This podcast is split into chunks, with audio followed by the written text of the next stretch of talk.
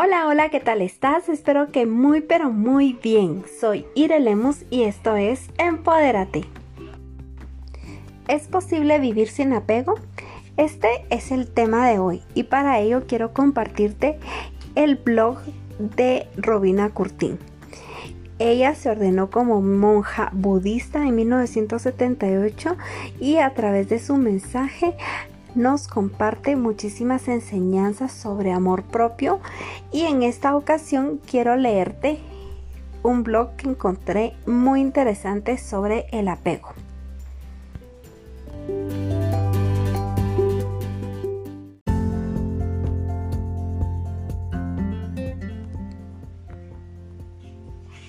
En primer lugar, creemos que el amor y el apego significan lo mismo. Según Robina Curtin, la forma budista de entender nuestras emociones es que el apego es la parte necesitada, neurótica e insatisfecha de nosotros que anhela a alguien, creyendo que cuando ese alguien llegue a nuestra vida o cuando lleguemos a esa persona seremos felices.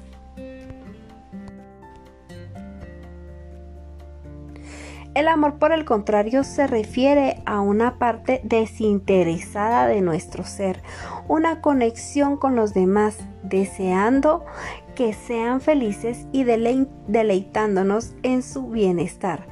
Tenemos estos dos, por supuesto, pero es difícil ver la diferencia.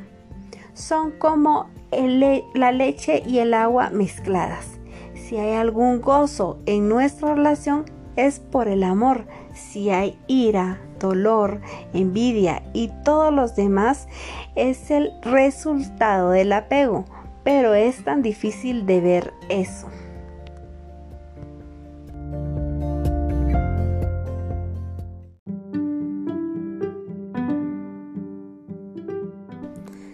Entonces, por supuesto, como estamos tan convencidos de que esto es cierto, anhelamos a alguien por ahí y cuando encontramos a ese alguien que desencadena nuestros buenos sentimientos, nos aferramos a la idea de tenerlos para nosotros, convencidas o convencidos de que satisfará nuestras necesidades y nos hará verdaderamente felices.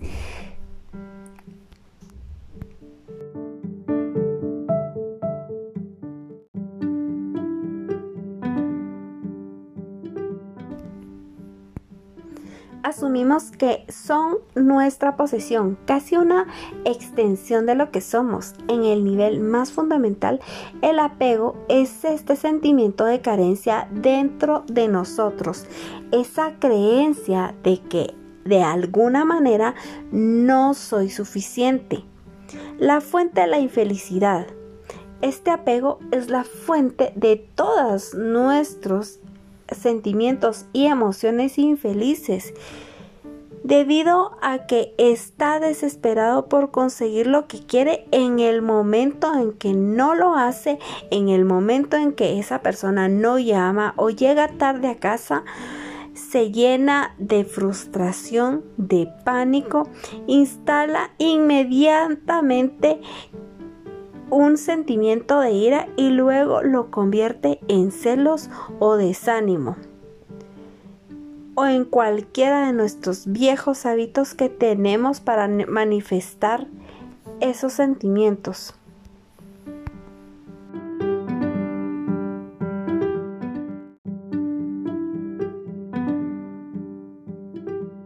De hecho, la ira es el sentimiento más frecuente, la reacción cuando el apego no se sale con la suya.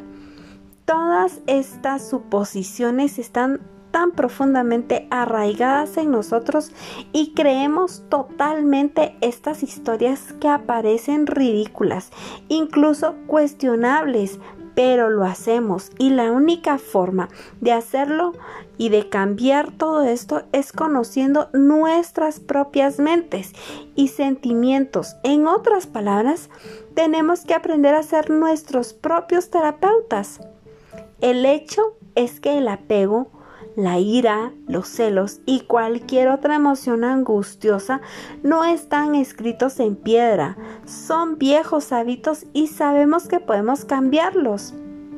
El primer paso es asegurarnos de que al conocer bien nuestras propias mentes podemos aprender a distinguir los diversos tipos de emociones dentro de nosotros y aprender gradualmente a cambiarlas.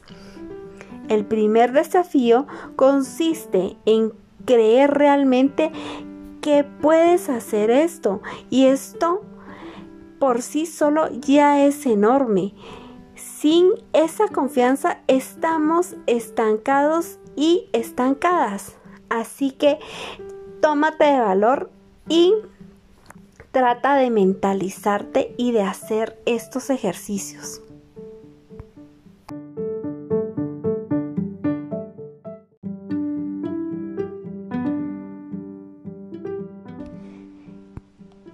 Siguiente paso es dar un paso atrás de toda charla interminable en nuestras mentes.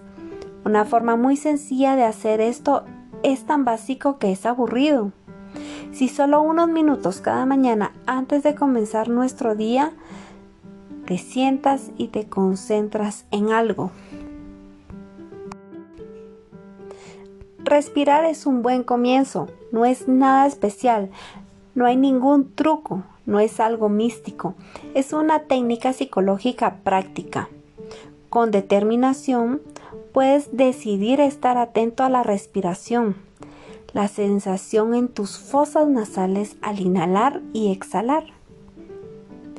En el momento en que tu mente divague, vuelve a concentrarte en la respiración.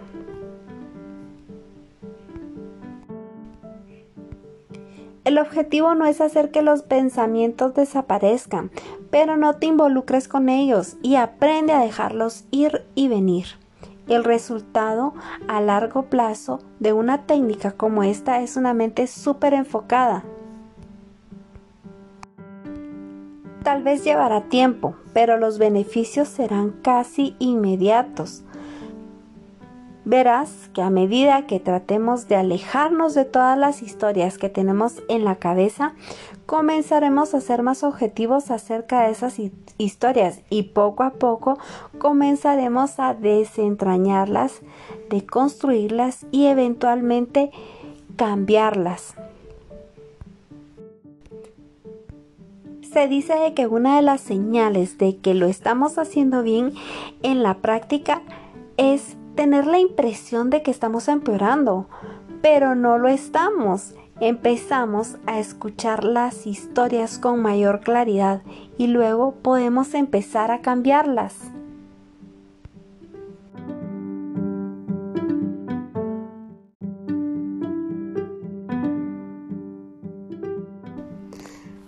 Hasta acá llega el texto de Robina, pero déjenme decirles de que me sentí muy identificada.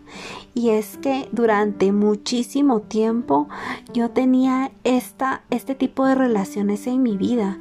Y aparte que no había trabajado mm, no voy a decir casi nada, sino que en absoluto no había trabajado nunca eh, mi autoestima, mi desarrollo personal y mi amor propio pero sí recuerdo muy claramente esa angustia, esa frustración cuando no me llamaban, cuando la persona se desaparecía y muchísimas veces viene formándose este tipo de creencias de que me van a pagar de la misma forma que me han venido pagando mis relaciones anteriores porque con una vez que me pasó yo ya fijo tenía en la mente que todas las personas eran iguales y la verdad es de que poco a poco me fui dando cuenta de que con mi actitud y con esos celos y con ese apego que tenía yo en las relaciones y que tenía que saber en dónde estaba, eh, a qué horas iba a llegar,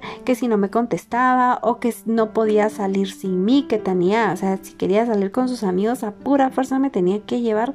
Ese tipo de desconfianzas eran un montón de historias que muchas de ellas sí que habían sido por alguna experiencia que yo había vivido, pero no precisamente tenían que repetirse. poco a poco me comencé a dar cuenta como esa actitud me hacía alejar a esas personas o a mis relaciones y que ya no quisieran seguir conmigo porque me miraban como que una gran intensa. Y me doy cuenta ahora de que muchísimas de estas cosas que yo pensaba nada más estaban en mi cabeza. Y que al final si esto llegara a pasar ya no tenía que ver conmigo, no tenía que ver porque porque yo no era tan bonita como pensaba o porque yo no le podía dar lo que ellos necesitaban, no, simple y sencillamente si eso hubiera llegado a ocurrir era cuestión de ellos, de sus valores o cuestión de su de sus creencias. Yo tenía que vivir mi vida plena y en una de esas pues encontrar a la persona que de verdad quisiera estar conmigo no porque yo lo estuviera controlando y porque yo lo estuviera forzando. Y pues al final pues esto sí se dio y cuando comencé esta relación comencé a darme cuenta de que este tipo de cosas únicamente iban a hacer que yo lo volviera hacia como yo era, o sea, o tenía dos opciones, o que esta persona se volviera igual que yo y quisiera tener una relación igual de tóxica, o bien que lo dejara ir y no lo quería dejar ir.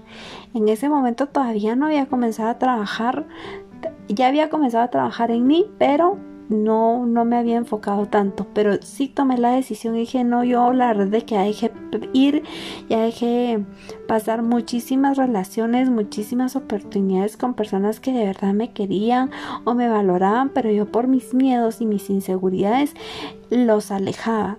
Entonces decidí eh, darme, no darle una oportunidad a esta persona, decidí darme una oportunidad a mí y empezar a confiar.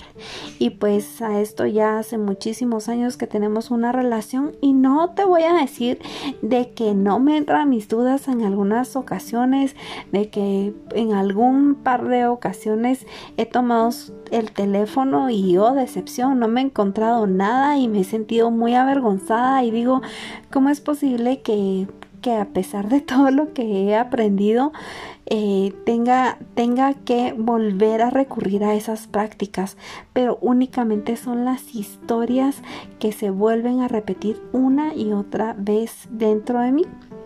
Y muchísimas veces las, el segundo paso después de, de escuchar esas historias en mi cabeza es enojarme, frustrarme, Incluso hubieron veces que me enojaba porque no encontraba nada en su teléfono. ¿Te imaginas eso? Esa que de que es que de plano de que porque lo borra, es que de plano que porque eh, tiene los nombres ocultos. Y nada de eso estaba ocurriendo, pero tu cabeza siempre va a querer jugarte la vuelta y buscarle eh, cómo sentirte más insegura. Entonces, la verdad es de que sí me sentí muy identificada con este texto y tiene muchísima razón. La meditación, tanto la meditación normal como la meditación activa trae muchísimos beneficios. ¿Y a qué me refiero con la meditación activa? O sea, yo lo veo así. La, meditación normal es cuando tú te sientas, cerras tus ojos y te concentras, ya sea en una oración, en un mantra, en tus pensamientos o en un punto. Eh, objetivo, ¿verdad? Y poco a poco, pues al inhalar y exhalar, inhalando y exhalando, vas entrando en un estado de concentración donde te das cuenta para dónde van tus pensamientos. Y la meditación activa es que eh, cuando tú estás, eh, por darte una idea, cuando estás lavando los trastes, o cuando estás dibujando, o cuando estás mm, eh, en la computadora, pues a veces es muy difícil porque cuando estás en la computadora estás enfocada en un trabajo, pero en muchísimas cosas que hacemos, como en el tráfico, por ejemplo, en todas esas cosas que hacemos de manera inconsciente, nuestra mente está como loca que de aquí para allá, de allá para acá, y comienza a bombardearte con un montón de historias, y de una te pasas a la otra, y de la otra a la otra. Es lo que comúnmente le denominan los psicólogos como mente de mono. El otro término no me recuerdo ahorita, pero el más común es la mente de simio. Cuando estamos en, en esos trajines, en el tráfico, como te decía, o en cualquier otra cosa, y ¡pum! cae un pensamiento a la mente, respirar, exhalar, identificar el pensamiento y en este momento decirte, no, otra vez, esta es una historia que me estoy contando, esta es una historia que nada más mi mente me quiere meter para crear conflicto, para llenarme de inseguridad, para llenarme de ira. Y una vez que lo identificas y que no le das paso, dejarlo ir, exhalar, soltarlo y para mí es una eso a eso le llamo una meditación activa que no precisamente tienes que estar sentada en en flor de loto para poder hacerte cargo de esos pensamientos. Espero que este podcast de hoy te haya gustado. Me gustaría que me cuentes si te gustaría que haga más podcasts como este donde traiga información que mucha de ella a veces se encuentra en inglés o muchas veces por flojera no nos gusta leer y con mucho gusto se las puedo transmitir a través de este podcast. Nos vemos el próximo lunes y esto fue Irelemos en Empoderate.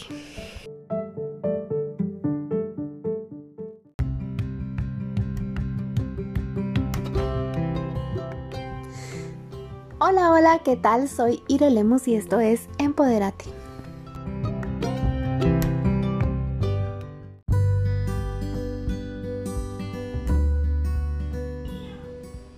Al reto Vibrando Bonito Me Fue Mejor 30 días para sumar más amor propio a nuestras vidas. Este reto está basado en un sistema de auto-coaching, es completamente gratis y está disponible en Google Play, lo encuentras como Reto de Amor Propio.